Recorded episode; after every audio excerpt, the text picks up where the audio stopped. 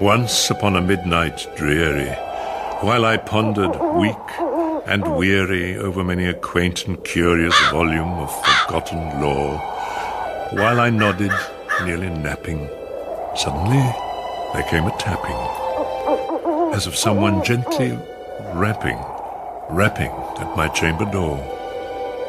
"'Tis some visitor,' I muttered, tapping at my chamber door. Only this, and nothing more. Ah, distinctly I remember it was in the bleak December, and each separate dying ember wrought its ghost upon the floor. Eagerly I wished the morrow. Vainly I had sought to borrow from my books surcease of sorrow, sorrow for the lost Lenore, for the rare and radiant maiden whom the angels named Lenore. Nameless here forevermore. And the silken, sad, uncertain rustling of each purple curtain thrilled me, filled me with fantastic terrors never felt before, so that now, to still the beating of my heart, I stood repeating to some visitor entreating entrance at my chamber door, some late visitor entreating entrance at my chamber door. This it is, and nothing more. Presently, my soul grew stronger. Hesitating then no longer, Sir, said I, or Madam, truly your forgiveness I implore.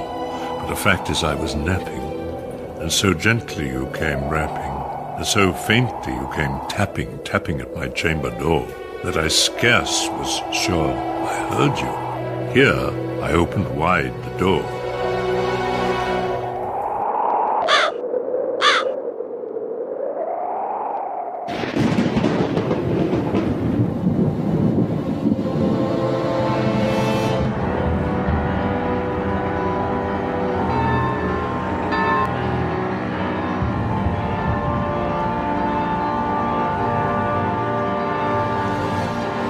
Autor que mais de uma vez provocou em seus leitores o arrepio da morte que tanto serviu de inspiração para suas obras.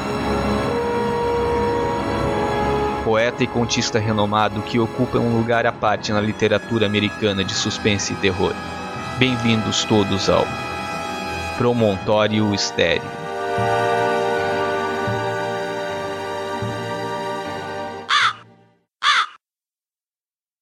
Edgar Poe nasceu em Boston, no estado de Massachusetts, em 1809. Filho do casal de atores David Poe Jr. e Elizabeth Arnold Hopkins Poe, que ainda tiveram uma filha chamada Rosalie Poe.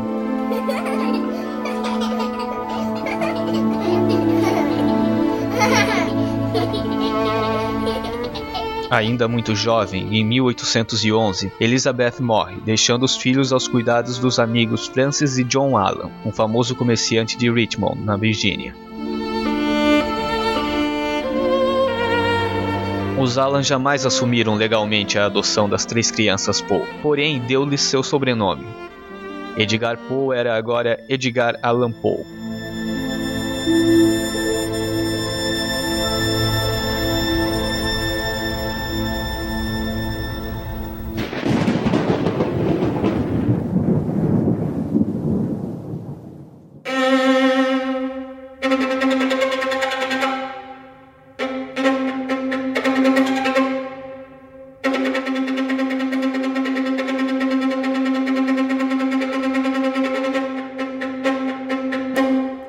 Frequentou academias clássicas da Inglaterra entre 1820 e 1825, enquanto John Allan cuidava de seus interesses comerciais.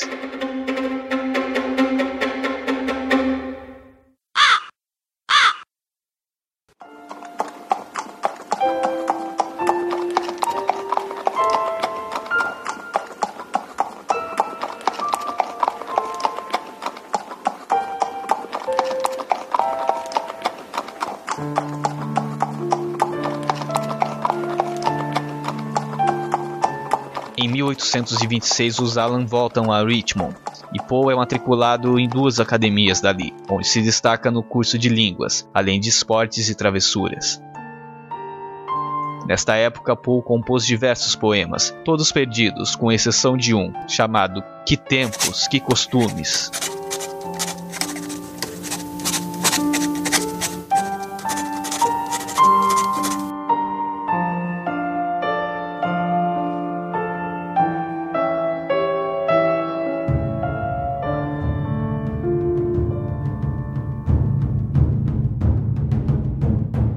Travessuras e a vida boêmia de Poe o levam a contrair uma dívida de 2 mil dólares em jogos de azar. E como John Allan se recusasse a pagar tal soma de dinheiro, Poe se vê obrigado a deixar a Universidade da Virgínia, em Charlottesville,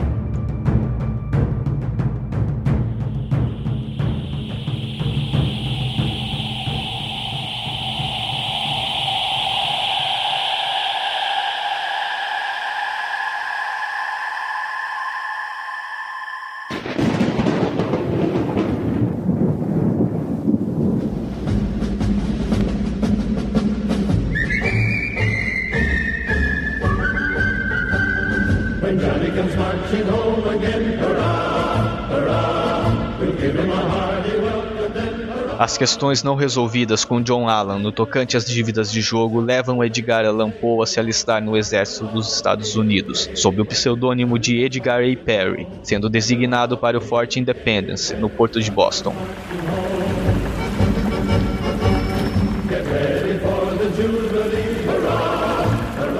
Verão do mesmo ano de 1827, Poe vê publicado seu primeiro pequeno volume de poemas, chamado Tamerlane and the Other Poems. Em novembro deste ano, a unidade de Poe é transferida para o sul dos Estados Unidos. Em 1829 morre a senhora Allan, e Poe decide dar baixa no exército e voltar a ter contato com seu padrasto.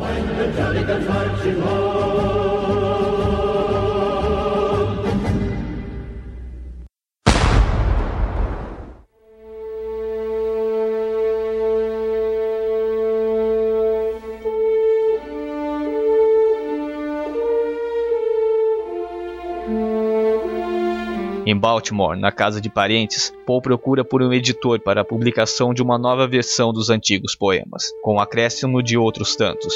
O compilado chamava-se Al-Araf.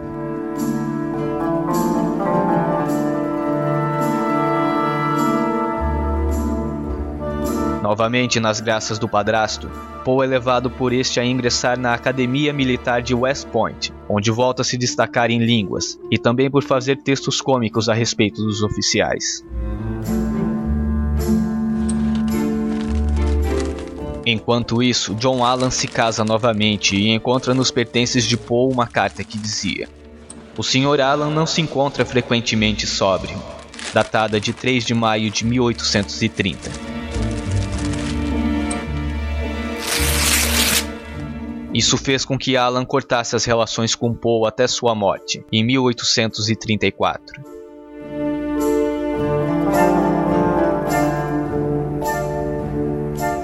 Sem a mesada do padrasto, Edgar Allan Poe tem de dar um jeito de desobedecer às ordens na academia, embora isso nunca passasse de simplesmente faltar às aulas e aos compromissos religiosos.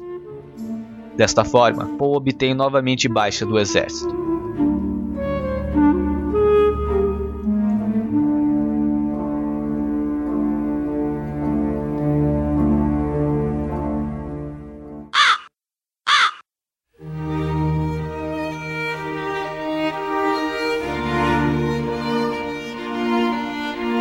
Em Nova York, mais um livro de revisões dos poemas antigos é publicado, e Poe submete muitos de seus contos a um concurso do Philadelphia Saturday Courier, que acaba por publicar cinco deles. Entre os anos de 1833 e 1834, Poe escreveu e publicou uma grande sorte de poemas, e em 1835 passou a ser colaborador do jornal Messenger, publicando mais poemas, fazendo revisões dos livros e colunas de eventos literários.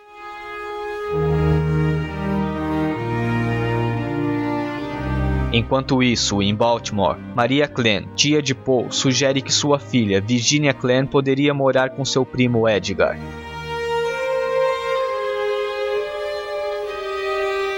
Assim, Paul não demora para escrever-lhe uma carta pedindo a mão de Virginia em casamento.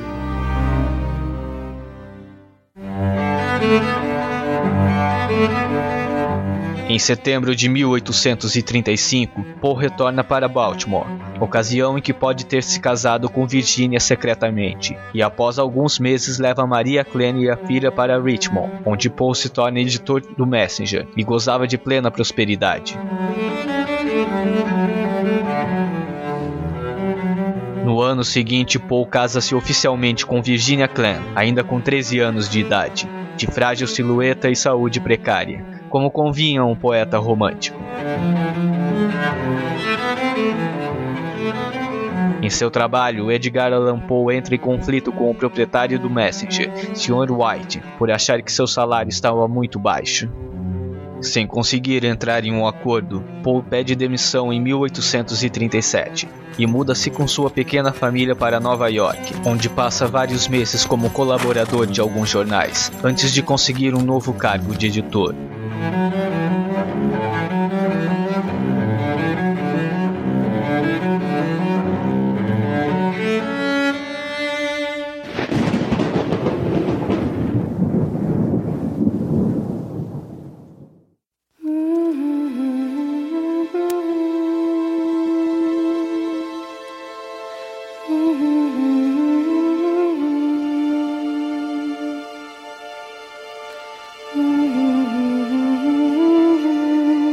Nesta época, Poe começa a publicar alguns de seus contos mais famosos, e relacionando-se com William Burton, torna-se, em 1839, editor associado da Burton's Gentleman Magazine.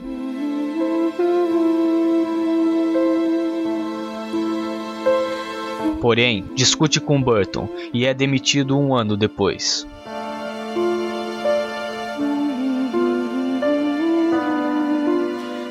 Poe então esforça-se para publicar sua própria revista, começando por uma pequena circular, porém não obtém apoio financeiro. Meses depois, Burton vende sua revista para George Graham e este unifica com sua própria, chamando mais uma vez Poe para o cargo de editor. Neste ano, Poe publica uma de suas histórias mais notórias, uma história que influenciaria autores como Arthur Conan Doyle, Agatha Christie e G.K. Chesterton e seus romances policiais. Poe publicava Assassinatos na Rua Morgue.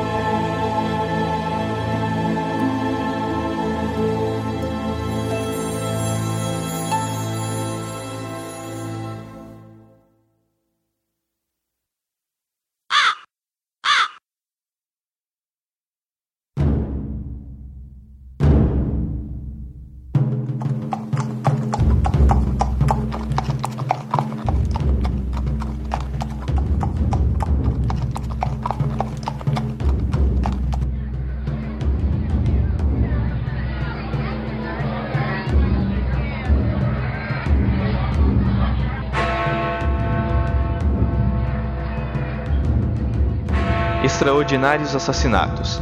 Esta madrugada, por volta das 3 horas da manhã, os habitantes da Quartier San Roque foram acordados do sono por uma sucessão de gritos terríveis que partiam, aparentemente, do quarto andar de uma casa na rua Morgue, cujas únicas moradoras conhecidas eram uma certa Madame L'Espanaye e sua filha, Mademoiselle Camille L'Espanaye. Depois de algum atraso, o texto conta a história do assassinato de duas mulheres da rua Morgue, em Paris, e para solucioná-los, Auguste Dupin, precursor de Sherlock Holmes e Hercule Poirot, assume o caso usando sua estupenda inteligência. A essa altura, os gritos já haviam cessado. Porém, enquanto o grupo corria pelo primeiro lance de escadas, duas ou mais vozes grosseiras, aparentemente discutindo furiosamente, foram distinguidas, parecendo provir da parte superior da casa. Quando o grupo chegou ao segundo patamar, também esses sons haviam cessado e tudo permanecia em perfeito silêncio. As pessoas se espalharam e correram depressa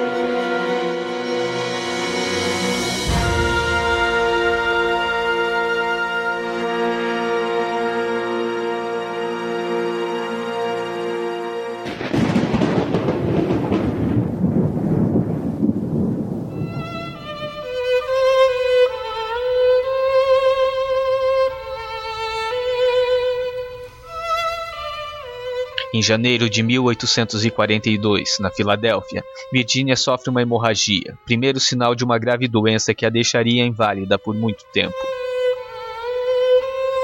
Paul, mais uma vez desempregado, volta a colaborar de maneira esporádica com outras tantas revistas, publicando alguns de seus clássicos, como Escaravelho de Ouro, O Poço e o Pêndulo, entre outros.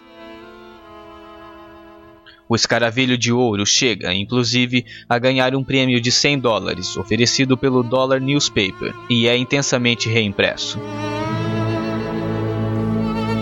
Encorajado pelo sucesso desta obra, inicia-se uma maratona de publicações dos contos de Poe, e entre eles vem a público o clássico O Gato Preto.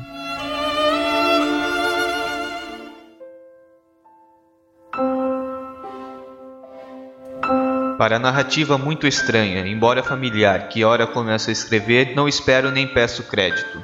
Louco, na verdade, seria eu se o esperasse num caso em que meus sentidos rejeitam seu próprio testemunho. Louco, porém, não sou. Este conto horrorizou muitas pessoas, embora em seu âmago tratasse de um estudo da psicologia da culpa, como Paul voltaria a falar em outros contos. de forma simples, sucinta e sem comentários, uma série de meros acontecimentos domésticos.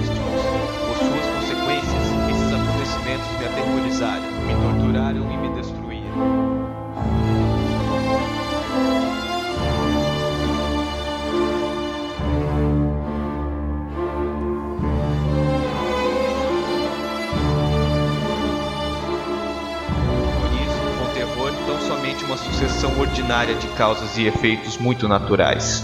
Eu havia emparedado um monstro no meu túmulo.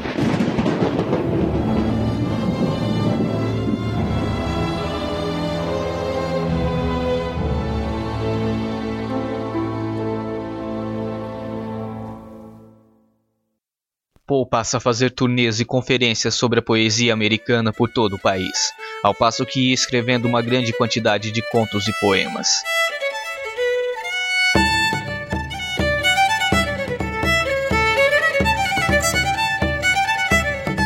Em janeiro de 1845, Poe publica sua obra-prima, um poema com mais de 100 versos, com uma estrutura muito original e temática típica do romantismo. The Raven. Em O Corvo, Poe fala sobre a inexorabilidade da morte, que tanto aflige o protagonista e crava fundo no leitor seu refrão. Nevermore.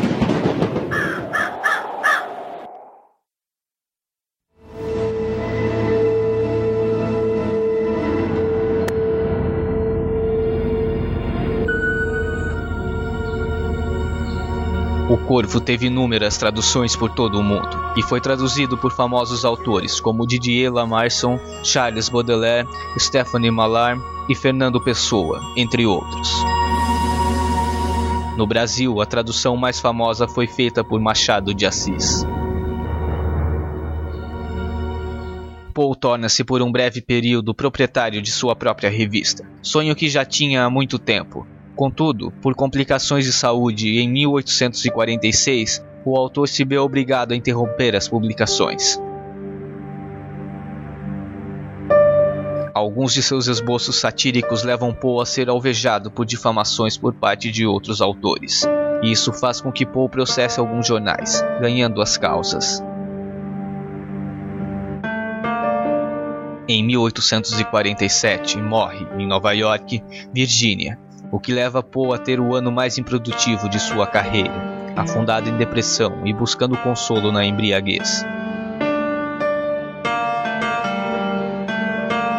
Não escreve nada muito além de um poema dedicado a Mary Louise Shell, a mulher que cuidara de Virginia em seus últimos estágios da doença. O impacto da morte de Virginia faz com que Poe faça uma conferência a respeito do princípio da morte e a aniquilação como desígnio do universo.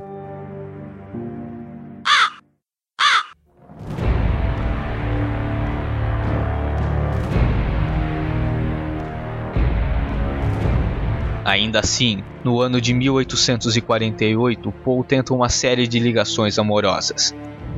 Com Maria Louise Shell no começo do ano, com Anna Richmond na metade e com Sarah Ellen Whiteman no final.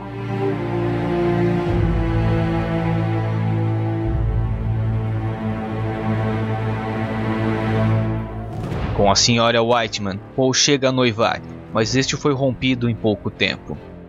É provável que neste período Paul tivesse tomado altas doses de Laudano.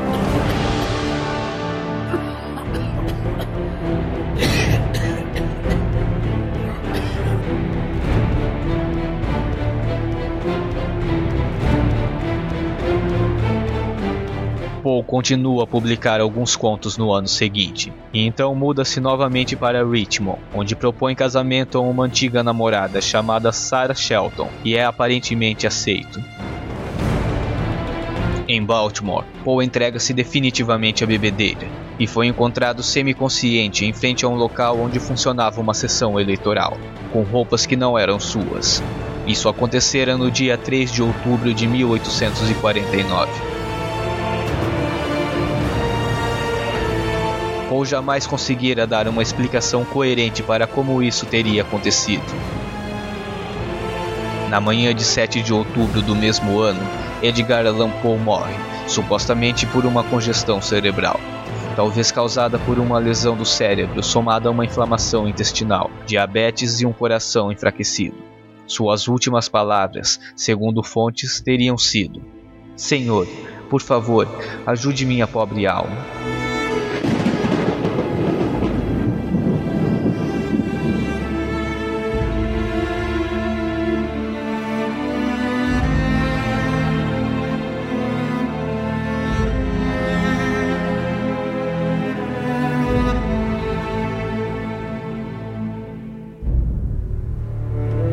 Seguido de um afrontoso aviso de óbito, foram publicados dois de seus poemas que falavam do inevitável triunfo da morte.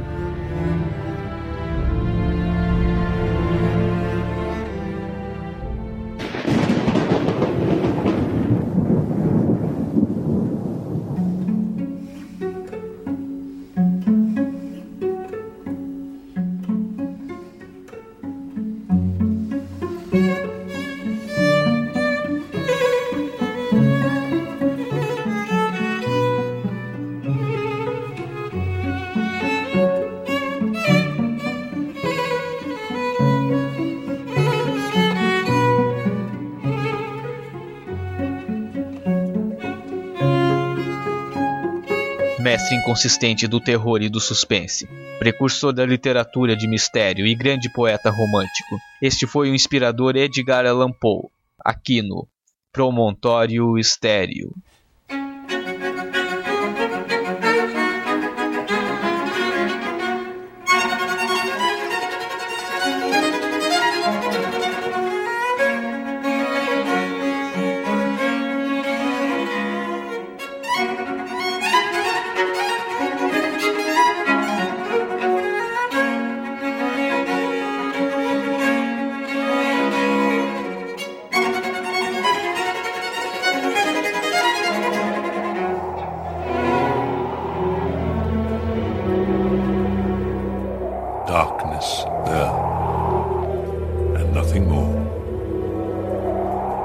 Deep into that darkness peering, long I stood there wondering, fearing, doubting, dreaming dreams no mortal ever dared to dream before. Jamais conheci alguém que fosse tão vivamente dado a brincadeiras como ele. Parecia viver apenas para troços. Contar uma boa história do gênero depois e contá-la bem era o caminho mais seguro para ganhar mas toda desgraça como estou, desgraça. Ai, Jesus. Demasiado real. Merecerei perdão por procurar a. Por mais ligeiro e claro que I have not been as others were. I have not seen as others saw. Mesmo I could not bring my passions from a common spring. From the same the source I have not taken my Nothing soul. more. I could not awaken Open my heart here. to joy at the same I time. flung the shutter. Este foi. Na verdade, o amor Sob outros aspectos, digno de respeito e mesmo de respeito. Orgulhava-se da sua qualidade Sur le de corps, entendido et spécialement sur le visage de la victime, la mettait au banc de l'humanité et lui fermait tout secours. Na sua maior parte, o seu entusiasmo é adaptado às circunstâncias de tempo e de oportunidade para lubridiar milionários britânicos e austríacos em pintura de pérolas preciosas ornadas assineiras consideradas era um charlatão, mas na questão de Neste aspecto, eu sou suficientemente Así arde esa atmósfera enrarecida que constantemente nos rodea y solo unos cuantos para su desnudo. Es el primero y único Edgar Allan Poe. Es la irrepetible mezcla de traumas personales y procesos históricos que nunca permiten explicar siquiera el más infortunado verso de Poe.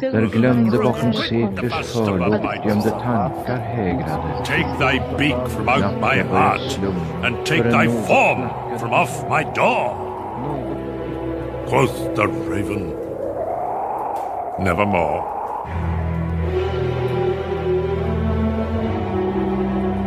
And the raven, never flitting, still is sitting. Still is sitting on the padded bust of Pallas, just above my chamber door. And his eyes have all the seeming of a demon's that is dreaming, and the lamplight o'er him streaming throws his shadow on the floor. And my soul, from out that shadow that lies floating on the floor, shall be lifted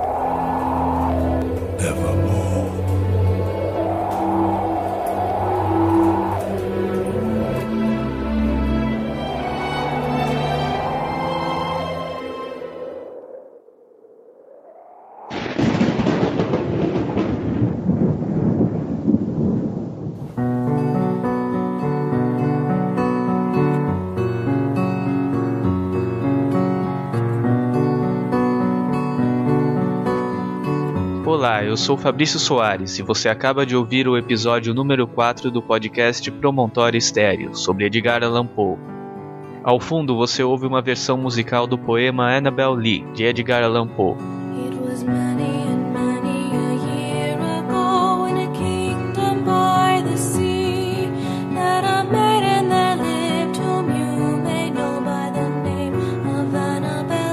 Bom, devo começar essa sessão agradecendo alguns amigos pela participação neste episódio. São eles Júlio de Oliveira, Beatriz Torres, Larissa Nescolo e Beatriz Oliveira. Obrigado por emprestar as suas vozes para este episódio.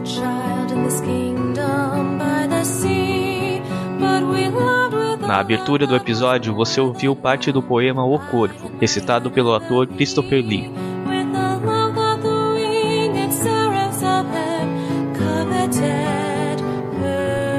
Mando também um abraço ao Igor Gudima, do podcast Os Comentadores, sempre presente nos comentários dos episódios do Promontório Estéreo. O Gudima fala sobre o pouco reconhecimento dos brasileiros perante seus heróis. Bom, aqui no Promontório eu espero poder sempre trazer alguma figura nacional, tratando com o respeito que merecem.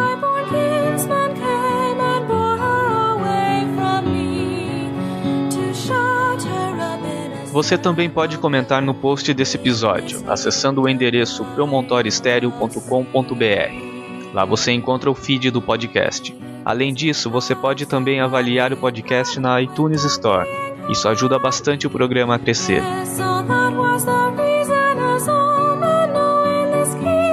O Promontório Estéreo também pode ser encontrado nas redes sociais. No Facebook é o facebook.com barra Promontório e no Twitter é o arroba Promonte Estéreo. That our love it was stronger by far than Caso tenha uma crítica, sugestão ou elogio, ou queira dar sua opinião sobre o episódio, além de comentar no post, você pode também enviar um e-mail para promontorioestereo.gmail.com. Seu contato é muito importante para melhorar cada vez mais o programa.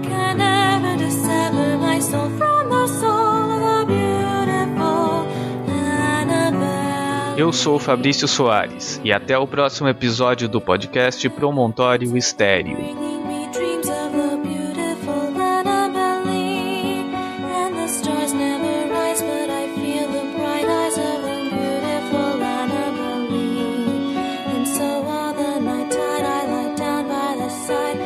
darling, my darling, my life and my and the thereby.